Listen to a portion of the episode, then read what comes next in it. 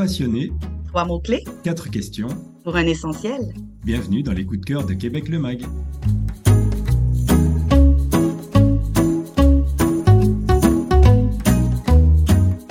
Bonjour tout le monde, bienvenue pour ce nouvel épisode des podcasts essentiels de Québec le Mag. J'accueille évidemment Valérie qui va nous parler d'un nouveau coup de cœur. Bonjour Valérie.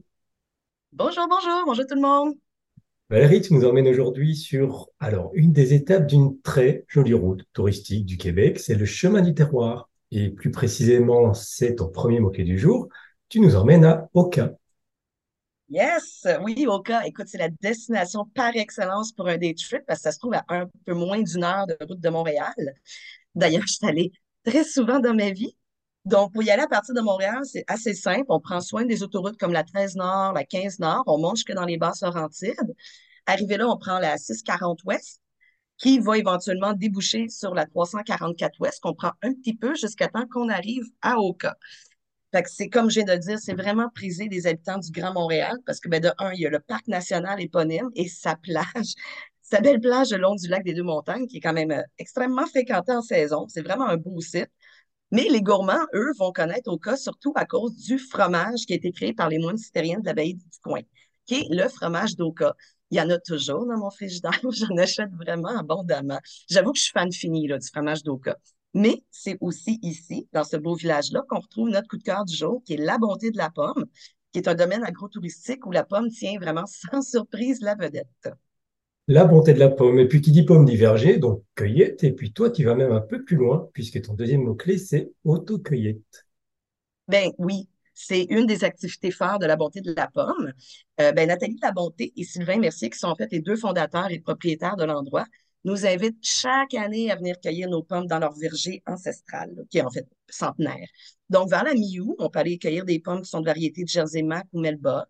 En septembre, ben, ça va être le tour des lobos, des jaunes d'Oka. Au début de l'automne, quand c'est vraiment la féerie des couleurs à travers la province, ben là, c'est la saison des Cortland, Empire, McIntosh, puis Spartan, qui sont vraiment des variétés appréciées des Québécois. Mais sachez, il y a aussi d'autres variétés là, pendant la saison de l'autocueillette. Je vous ai juste montré un petit peu ce, ce qu'il y a au fil des mois. Oui, et puis on ne cueille pas que des pommes. Non, monsieur, on cueille aussi, ça dépend des moments mais on peut récolter des poires, il y a des prunes, des cerises, il y a aussi une grande variété de légumes, euh, comme par exemple ben, la citrouille, il y a le chou vert, la courge butternut, ça c'est bon, le maïs sucré ou encore la rhubarbe. Ah, la rhubarbe, la rhubarbe, ça c'est une de mes madeleines de Proust. Euh, il y en avait toujours dans le jardin de ma grand-mère, donc on faisait de la confiture à la rhubarbe. Ben, ça donne bien envie d'aller se promener dans ces vergers, dans ces potagers. Et puis, encore plus quand on découvre ton troisième mot-clé qui est écologie, écologique, en fait. Oui, ben, en fait, la bonté de la pomme, c'est un domaine fermier qui utilise des pratiques culturelles durables et éco-responsables. Donc, tu sais, exemple parmi tant d'autres, entre autres, les propriétaires vont se faire conseiller par des agronomes pour une culture raisonnée écologique. Ils vont lutter contre les ennemis ravageurs de la pomme avec des prédateurs naturels et non pas des herbicides. Euh, tous leurs résidus de table du restaurant, les résidus de culture vont être compostés. Ils ont aussi des emballages réutilisables et ou biodégradables pour les sacs, paniers et boîtes. Ils vont avoir des bacs de récupération et de compostage aux quatre coins du verger. Puis ça, c'est juste la pointe de l'iceberg. Continue la découverte de la bonté de la pomme avec quatre questions. Valérie, pourquoi tu as choisi ce coup de cœur-là pour notre essentiel du jour? C'est tellement un producteur incontournable du chemin du terroir, mais c'est aussi toute l'histoire qui est derrière ce site agro-touristique. Donc, en fait, si Nathalie et Sylvain ont grandi en ville, l'acquisition de ce verger-là leur a permis de revenir aux sources. Parce qu'au début des années 2000, ben, l'occasion s'est présentée. Un beau verger centenaire, une érablière, une magnifique cabane. Fait que là, l'appel de la nature puis l'envie de s'installer dans le patelin de leurs ancêtres a été trop fort. Ils l'ont acheté le domaine en 2004 et l'ont ouvert au public l'année suivante. Il y a aussi un restaurant, une érablière, euh, en plus de la cueillette dont tu nous as parlé abondamment tout à l'heure. J'imagine qu'il y a des très, très bonnes choses à y goûter. Tellement. Mais écoute, d'année en année, le site s'est développé, donc avec d'autres cultures de fruits et de légumes, qu'on en a parlé tantôt. Mais les propriétaires ont aussi ajouté l'apiculture, qui n'est pas seulement pour le miel, mais aussi pour la pollinisation des cultures. Il faut tellement mentionner que Sylvain a toujours été un passionné des plaisirs de la table. Fait que là, il s'est mis au fourneau et il est devenu le chef de la toute première cabane à pommes du Québec. Cabane à pommes, alors euh, moi je connais les cabanes à sucre, mais cabane à pommes, ça me dit rien en fait.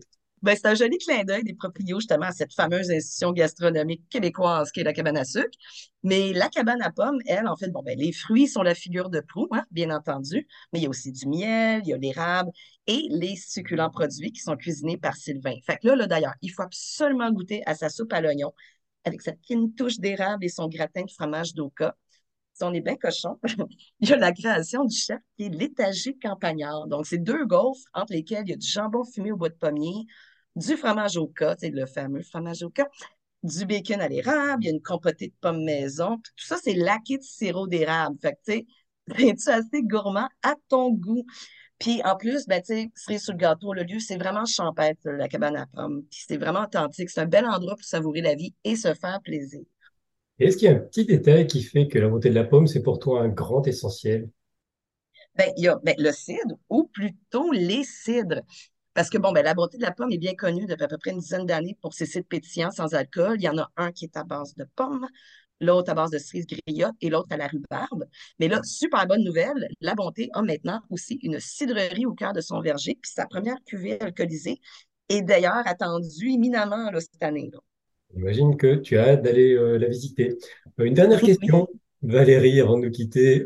Qu'est-ce qu'on peut combiner comme visite ou comme promenade avec un détour par la montée de la pomme? Ben, c'est ça. Ben, comme je disais, Oka est à proximité de Montréal. Donc, on peut vraiment facilement faire une escapade d'un jour ou encore partir tout le week-end. Donc, déjà, la montée de la pomme, il y a beaucoup d'activités sur le site selon la période. il y a, par exemple, il y a des sentiers de randonnée, il y a une fermette, il y a des balades en tracteur, il y a un labyrinthe de maïs, ça, c'est à la fin de l'été. Les jeunes aiment bien ça. On peut aussi faire des pique-niques dans le verger.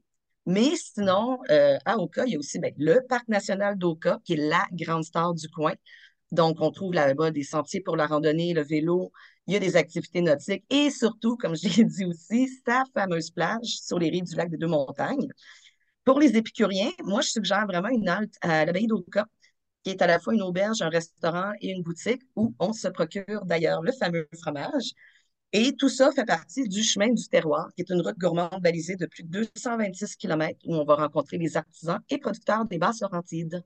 Oui, on en a parlé il n'y a pas longtemps d'ailleurs dans un podcast qu'on a enregistré sur les Laurentides, dans lequel on vous invite à faire un joli road trip avec David.